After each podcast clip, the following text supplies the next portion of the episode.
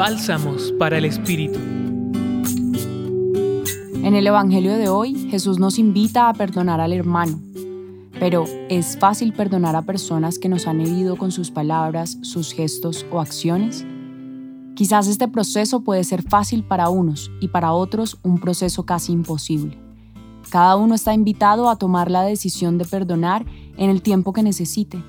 Jesús, desde su proyecto de construcción del reino de Dios, nos comparte que no hay un límite del número de veces que debemos perdonar a la persona. Nos pide, no te digo hasta siete veces, sino hasta setenta veces siete. ¿Habría alguna diferencia entre perdonar a la persona y perdonar el hecho que te ha herido? Asimismo, podemos reconocer la importancia del perdón para Jesús, pues lo repite en la oración que Él nos enseñó. Perdona nuestras ofensas como también nosotros perdonamos a los que nos ofenden. Si pensamos en la posibilidad de perdonar a otros, pensamos también en la posibilidad de que seamos perdonados. En este momento de nuestra vida, ¿qué necesitamos perdonar?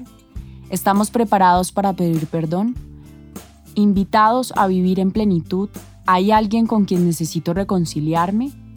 El día de hoy los invito a que en nuestra oración podamos recibir la gracia de Dios para reconocer cómo Él nos perdona y así podamos aprender a perdonarnos, perdonar y pedir perdón.